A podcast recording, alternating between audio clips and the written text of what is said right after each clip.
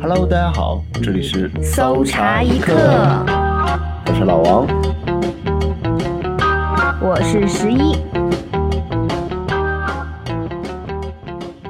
啊，那这一期呢，十一出差回来了，所以我们又变成了一期对口相声。那今天要给大家讲一个什么呢？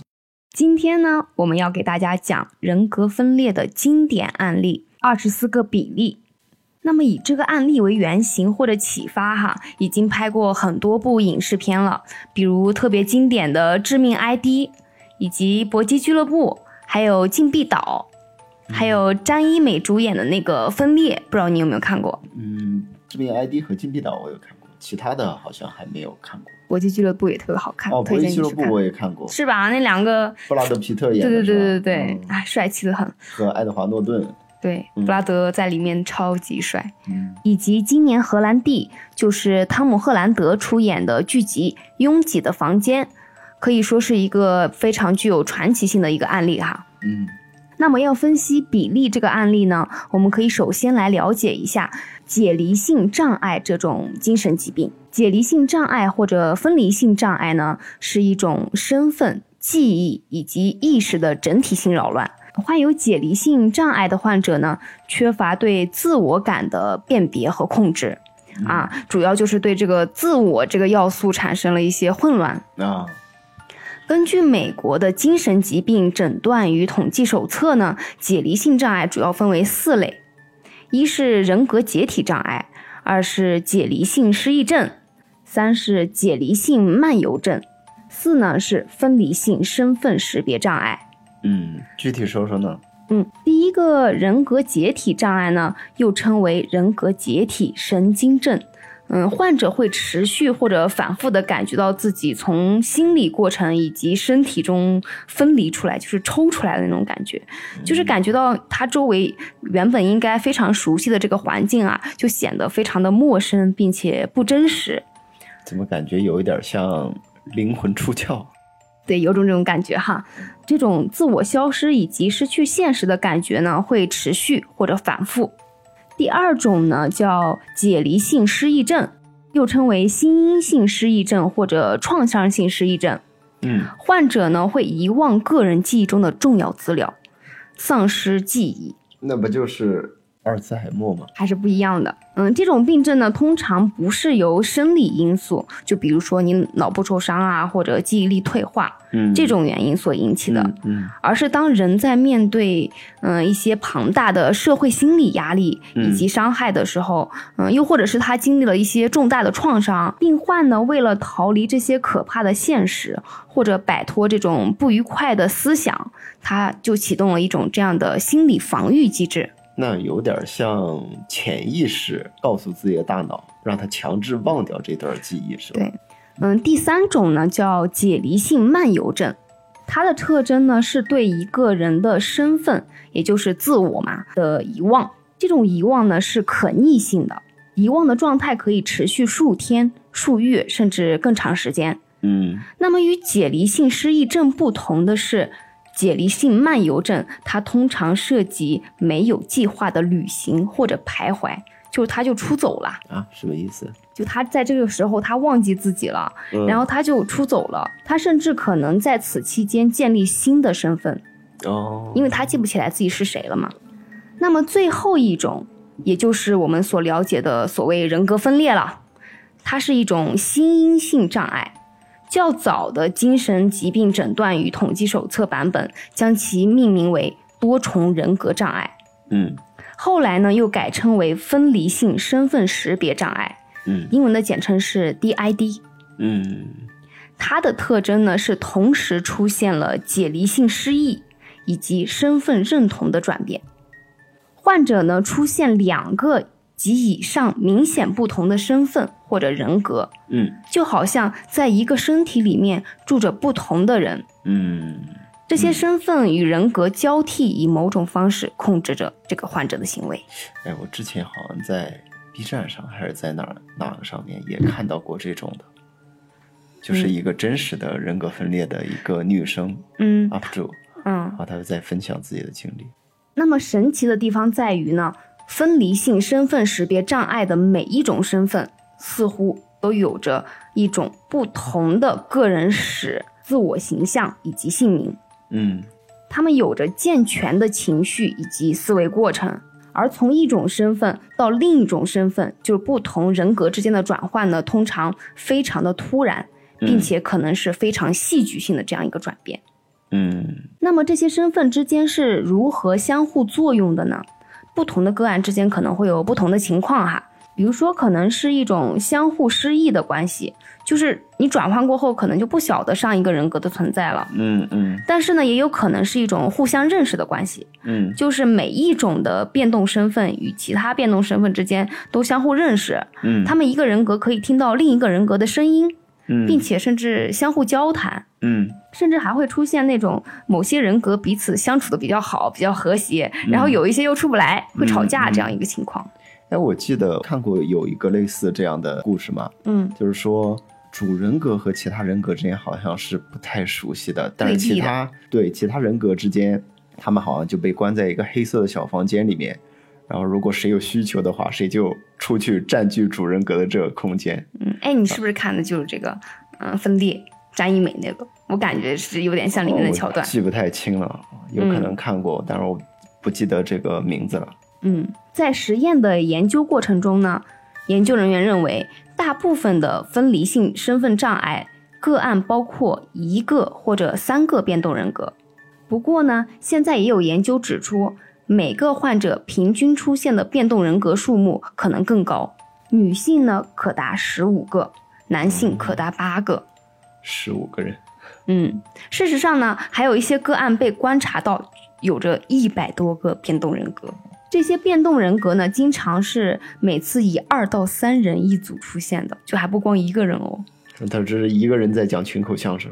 对，就我我不知道现场是怎样的啊，就感觉这个人可能看上去特别混乱吧，一会儿这样，一会儿那样。嗯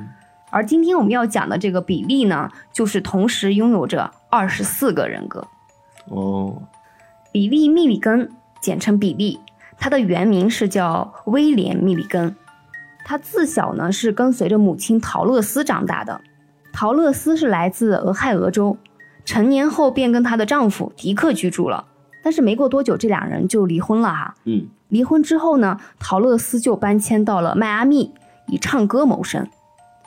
在那里呢，他和一个名叫强尼的喜剧演员同居了。嗯而这个强尼其实是一个已婚的犹太人，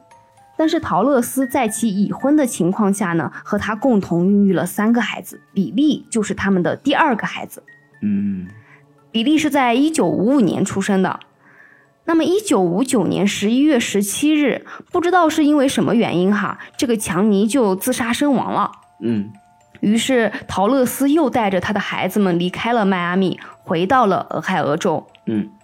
一九六二年呢，陶乐斯遇见了查米密里根，嗯并且与他互生情愫哈。于一九六三年在俄亥俄州结婚了。嗯这个查米他有两个女儿，嗯其中一个呢是和比利同龄的。自此以后，比利就开始遭受到继父查米密里根的殴打和性暴力。那这个时候比利大概多少岁啊？他这个时候大概是八岁。哦，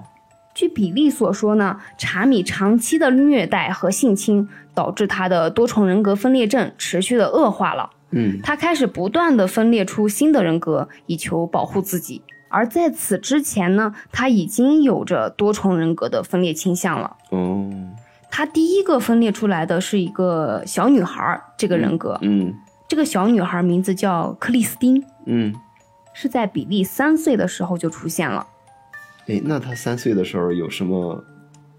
嗯，就是他三岁的时候，他跟强尼在一起住的时候，嗯跟他的亲生父亲在一起住的时候，就已经出现这个症状了。嗯，也有好可能之前的家庭有一些问题哈。的嗯那么在他十六岁的时候，他曾经试图过自杀。嗯在他这一次自杀未遂之后，比利这个主人格就被其他人格保护起来了，嗯并且沉睡了七年。嗯嗯，就是比利这个主人格有七年时间没有出现过。嗯，就是十六岁之后的七年，他是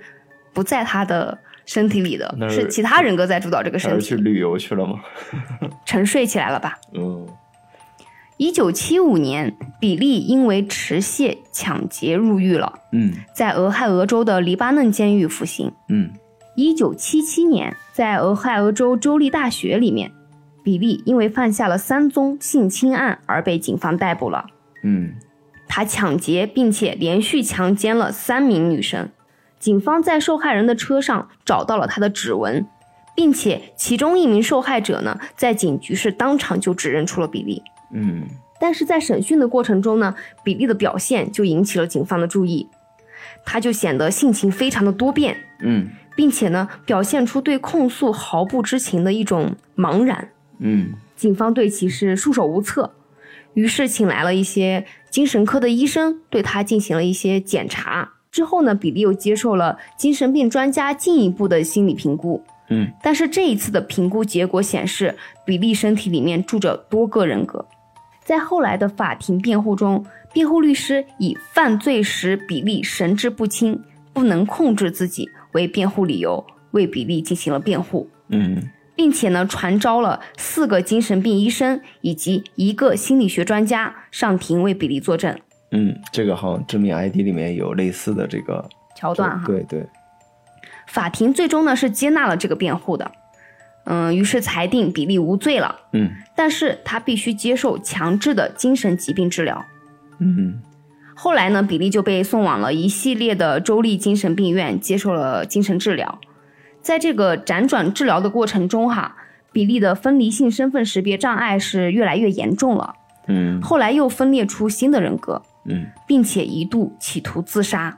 嗯最终呢，比利是分裂出了二十四个人格。比利在一九八八年获得了释放，结束了十年多的治疗。嗯，也就是他没有被收押，他只是一直在治疗中心去，对，但是就是一个强制性的治疗过程。嗯嗯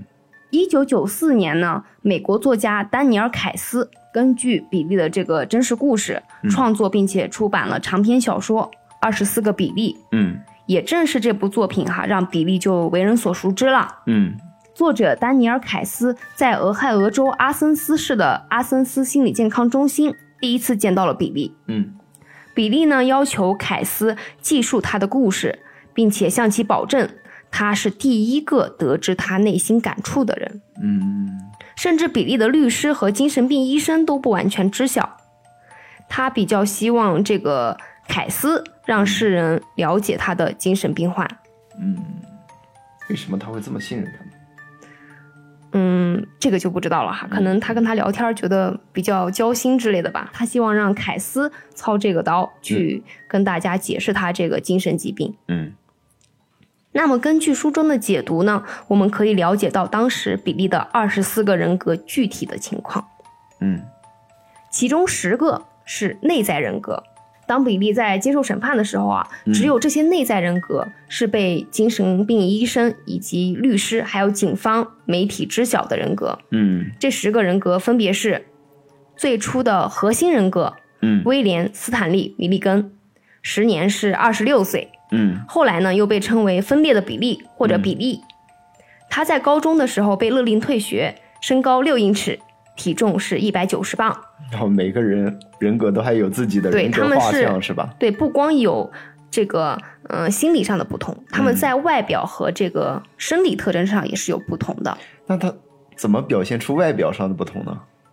就是他在转换人格的时候，他的生理上的一些特征还会发生变化，就是有看到过一些报道。嗯然后这个比利呢是蓝眼睛、棕色头发。嗯第二个内在人格是阿瑟，时年是二十二岁，嗯，他是一个英国人。英国人，嗯，他是理性并且冷酷，而且他说话是带着那个英国腔的。嗯他自修了物理、化学，并且研习了医学，能够流利的应用阿拉伯文。啊，那他他是怎么怎么研习的？他那个黑色小房间里面是有很多书吗？可能他转换成这个人格的时候，就去图书馆哦，学习这方面的知识啦，或者怎么样。那也是个天才。嗯，他顽固并且保守，并且自认为自己是资本主义者，公开的承认并且信奉无神论。嗯，他呢是第一个发现有其他人格存在的人格，哦，第一个觉醒的内在人格。对，就他第一个发现除了他自己还有其他的人格存在。哦，在安全状况下是负责管理，并且决定由谁来出现代表他们这个家庭的。哦，他是戴着眼镜的。嗯第三个内在人格是里根，时年是二十三岁，嗯这呢是一个充满仇恨的人格哈。嗯，他是南斯拉夫人，并且会塞尔维亚和克罗地亚语。嗯他讲英语英他讲英语的时候呢，还会带着那个南斯拉夫口音。怎么感觉像是在黑南斯拉夫？他是武器和军事的权威，哦，并且呢还精通空手道。这感觉这个人格就很刻板印象哈，很很很接嗯近美国人对东欧人或者是什么俄罗斯人啊、斯拉夫人的这种刻板印象。嗯，就可是能他潜在意识里面就认为这样的人是嗯有这样特征的，所以说生成了这样的人格。嗯我猜的哈。嗯嗯嗯，这个里根呢体格比较健壮，并且能够有效的控制肾上腺素。他是一个无神论者，嗯职责是保护家庭成员，嗯，特别是妇女和儿童，哦在危机情况下是负责管理的。哦他曾经犯罪，并且吸毒，而且有着暴力倾向。嗯，他的体重是二百一十磅，虎背熊腰哦。二百一十吧，对，而且他是黑发的，八字胡，色盲，并且只画黑白图画，这是里根哈。好吧，然后是第四个人格，十八岁的亚伦，这是一个骗子以及嗯操纵者，嗯他负责对外联络，他的人生态度是得过且过，会打小鼓，画人像，也是唯一一个会抽烟的人格。嗯他呢与比利的妈妈是比较亲近的，身高呢与威廉米利根很相仿，体重是略轻的，一百六十五磅。嗯他的头发右分，也是唯一的右撇子。哦，其他人都是左撇子，对，嗯第五个内在人格是汤姆，时年是十六岁。这个汤姆呢，精通逃脱术，好斗，并且具有反社会的倾向。哦，这他一看就是初高中时期是吧被分裂出来的被虐哈待对，嗯，来保护自己的这种感觉。嗯他经常呢被误认为是亚伦，他会吹那个萨克斯管，是无线电专家，并且还擅长风景画。嗯他的头发蓬乱，发色金黄，他的眼睛是琥珀色的。嗯，第六个内在人格是十四岁的丹尼，哦，这个比较小，嗯，他比较容易受惊吓，惧怕陌生人，特别是男人。嗯他曾经被逼挖掘坟墓并被活埋，啊，因此呢，只画有生命的东西。嗯留着棕色的齐肩长发，蓝色眼睛，身材瘦小。这个人格感觉跟其他几个人格还是区别有点大哈。嗯，是的，嗯，第七个内在人格呢是八岁的戴维。哦，这更小了，嗯，我感觉就是他可能到了三岁分裂出这样一个克里斯汀，然后再到了八岁又分裂出戴维，是不是这样一个过程？嗯这个戴维呢，他是充满痛苦的，而且他经常代替其他人格承受痛苦，非常的敏感，并且善于理解。但是呢，他大部分时间是精神恍惚的，不能长时间集中注意力。嗯他的头发是深棕红色的，嗯眼睛是蓝眼睛，嗯，身材比较矮小，小孩子嘛，嗯，八岁嘛。嗯第八个内在人格就是他三岁的时候分裂出的这个克里斯汀啦。嗯经常被老师叫到角落罚站，因此被称为角落里的孩子。那看来他在三岁或者在他童年时期的时候，也经常会受他的这个父亲和他母亲的一些体罚吧。否则的嗯话，为什么一个三岁小孩分裂出来的人格会是这个样子？感觉他的周围肯定还是有一些对嗯刺激他分裂人格的这样因素存在的。对，这个克里斯汀呢是一个英国的小女孩，很聪明，但是患有失读症，喜欢画花儿和蝴蝶，金发及肩，并且是蓝眼睛，失读症就是不爱说话的意思嘛。应该是读不了书的那个哦，意思那个症状。第九个内在人格是十三岁的克里斯朵夫，嗯，他是克里斯汀的哥哥，哦，说话呢带英国腔，他的性格温顺，并且内心不安，会吹口琴，褐色金发，类似克里斯汀哈，嗯，留着短的刘海。嗯，第十个内在人格呢是十九岁的阿达拉纳，嗯阿达拉纳。第十个人格是十九岁的阿达拉纳，他的性格比较孤独，内向并且害羞，嗯他呢会写诗，会烹调，也会操持家务，嗯一头乌黑的直发，茶色的眼睛，而且他的眼神呢经常是飘忽不定的，嗯，因此呢，有人说他有一双舞眼，无跳舞的舞，哦嗯，舞哦，动的眼睛这个感觉。哦就你可可以看到他每一个人格都是非常丰富的，有着对对对，就像是一个完整的、独立的一个人一样。对。嗯那么除了以上十种内在人格呢，还有十四个相对不受欢迎的人格，啊，那内在人格和外在这个这个叫外在人格吗，这个叫不受欢迎的人格。嗯哦，上面十个是内在人格，这十四个人格呢，由于具有令人讨厌的特点，因此受到内在人格阿瑟的压制。嗯就是那个领头的英国人，对，阿森斯心理健康中心的考尔医生首次发现了他们。那么这十四个不受欢迎的人格分别是：一是二十岁的菲利普，嗯他的性格比较粗暴，嗯是纽约人，嗯有浓厚的布鲁克林口音，嗯他的语言比较粗俗，嗯以菲尔的名义让警方和媒体得知比利体内不只有十种人格。哦，他的大错没有，但是小错不断哈、嗯他有着鹰钩鼻、褐色眼睛以及棕色的卷发。嗯第二个是二十岁的凯文，他比较善于谋划，他曾经策划了格雷药店抢劫案，嗯喜欢写作，金色头发，并且是绿色眼睛。那个抢劫案应该就是嗯嗯嗯，他主导的。是第三个不受欢迎的人格呢是二十二岁的瓦尔特，他是一个澳大利亚人，并且自认为是狩猎专家。狩猎专家，嗯，因为他的嗯方向感比较好，嗯，并经常被请出来确认方位，就是嗯哎，我需要可能比利他需要确认这迷路个了啊迷路了，他就请这个嗯瓦尔特出来帮我指认一下方向。嗯他的性格比较压抑，性情也比较古怪，留着八字胡。嗯第四个不受欢迎的人格呢是十九岁的阿普里尔，嗯，她是一个女流氓，哦她的说话呢就是操着一股波士顿的口音，企图报复比利的继父。哦，其他的人格都认为这个人格不太正常，精神不正常，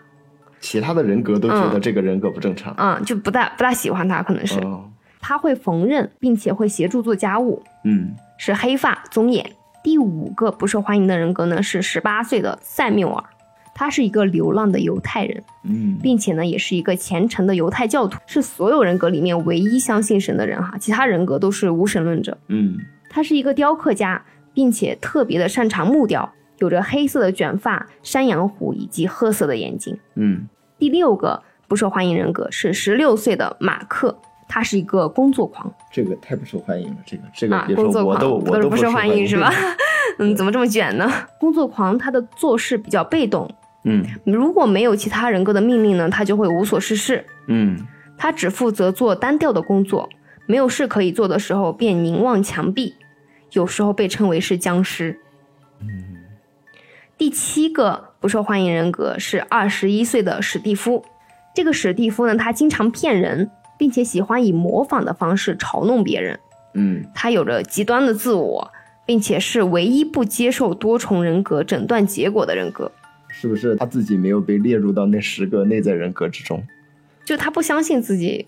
自己有那个，他不相信比利有那个多重人格，哦，啊会不但会是因为他不知道其他人格的存在啊？对啊，由于经常性的嘲弄人，并且引起众怒，他非常的令其他人格厌烦。第八个呢是二十岁的利伊，这个利伊是一个喜剧演员，嗯也是比较喜欢捉弄人的一个人格。嗯由于他的挑唆呢，引起其他人格的争吵，被狱方关入了禁闭室。嗯他对人生和自己的行为结果都满不在乎。他的头发是深棕色的，眼睛是栗色的。嗯第九个不受欢迎的人格呢是十三岁的杰森，他经常因为歇斯底里的发作和脾气暴躁而招致惩罚。嗯他会独自一人承受不愉快的记忆，而让其他人格忘却往事，但是呢，因此丧失了记忆。他的头发和眼睛均是棕色的。第十个不受欢迎人格是十七岁的罗伯特，嗯他是一个梦想家，然后经常幻想着旅行和冒险，然后幻想着自己能让世界更美好，但是他没有野心，也不想学习，嗯，这是一个不爱做学习的人格。 不做，我只愿意空想。对，就是一个空想家。嗯第十一个人格是四岁的肖恩，他是天生耳聋的，而且反应迟钝，注意力难以集中。嗯第十二个不受欢迎人格是十九岁的马丁，嗯他是一个势利眼，也是一个自视甚高的纽约人，嗯喜欢炫耀和装腔作势，嗯而且还妄想着不劳而获，金发灰眼。第十三个不受欢迎人格是十五岁的提莫西，嗯他在花店工作，他还有工作哦。他也曾而且曾经遇见一个有钱的同性恋者，因为恐惧，他会压抑自己的情感，并且退缩到自己的世界里。嗯，哎，那他怎么工作呢？可能就是兼该职工作，每个月对去该他该他去几去个的小时候，时他就的转换成这个人格了，然后去嗯花店工作了。嗯那么最后一个人格叫老师，他是嗯二十六岁，嗯这个老师就非常的特殊了，嗯他是二十三种人格的融合体，啊，并且他还为其他人格传授知识。他聪明而且敏感，嗯并且颇具幽默感。嗯他自称是完整融合的比例，称其他人格是我创造的傀儡。嗯，就非常的自大的一个人格哈。嗯对往事拥有着超乎完整的记忆力。这个《二十四个比利》这本书哈，这个作者也是在老师的帮助下才得以完成的，因为他的记忆比较完整嘛，嗯嗯，就可以给他讲述所有其他人格的一哦些他经会历啊什他么会的。知道其他人格什么时候出动，然后他做了一些什么事情，他职业是什么样子的。这个，对他对往事的记忆非常的完整，那相当于他他是整个比例这个主人格的一个记忆库，相当于是一个数据库储存在这里的，嗯，把反家正所有的信息都储存在这里。嗯，有点像大 boss 那种感觉哈。嗯嗯以上呢就是比利的二十四个人格。那么，对于那些曾经与比利共事过、见过比利或者成为他的受害人的人，嗯他们大多数是接受比利具有多重人格这一现实的。嗯他们多半还记得比利说过或者做过的事，嗯并且感觉他就不像是装出来的这种感觉嘛。嗯但是呢，仍然有人认为他是一个骗子，认为比利是用精神错乱作为幌子来逃避牢狱之灾。嗯类似这样的正反论调呢，到现在为止也是一直存在的。嗯。但是我好像看过一个类似的说法嘛，就是他们这个英国人的人格出动的时候，他真的就会讲那种非常纯正的英国口音的那种英语，嗯和他其他本身人格的都不会说。嗯对，和他本身的那种英语是真的是完全不一样的。我觉得这个想要装出来，可能还是比较难的。嗯，嗯而且呢，就近年来哈，根据不少关于分离性身份识别障碍患者大脑的这个研究显示，嗯尽管是同一个人，他有着同一个身体和同一个大脑，嗯但是呢，不同人格的脑部摄影结果也是不相同的。嗯，这个是什么意思呢？就是他脑部扫描的这个结果是不一样的，就显示这是不一样的人，哦，不一样的大。脑。哦，另外呢，也有其他对大脑的研究和实验，有力的显示多重人格既不是伪装出来的，也不是因为说，嗯、社会文化的期望啊，或者说，嗯、精神治疗师的暗示所产生出来的。嗯它就是本身这个大脑就是真的不一样，它的动因也不是因为说有暗示或者怎么样，嗯，他就认为自己自己这样了。具体是什么原因，现在应该是还没有结果，是吧？原因其实说法有很多，但是统一的论调倒是没有非常准确的。嗯在《二十四个比利》这个小说里面呢，比利最后是放下了过去，重新开始了新的人生。嗯但是现实中的他呢，并没有像小说一样，嗯，从此就获得 happy ending 啦。嗯网飞制作的关于比利的纪录片呢，访问了他的亲友，得知他依旧受着过去和不同人格的困扰，曾经嗜赌、吸毒，并且酗酒，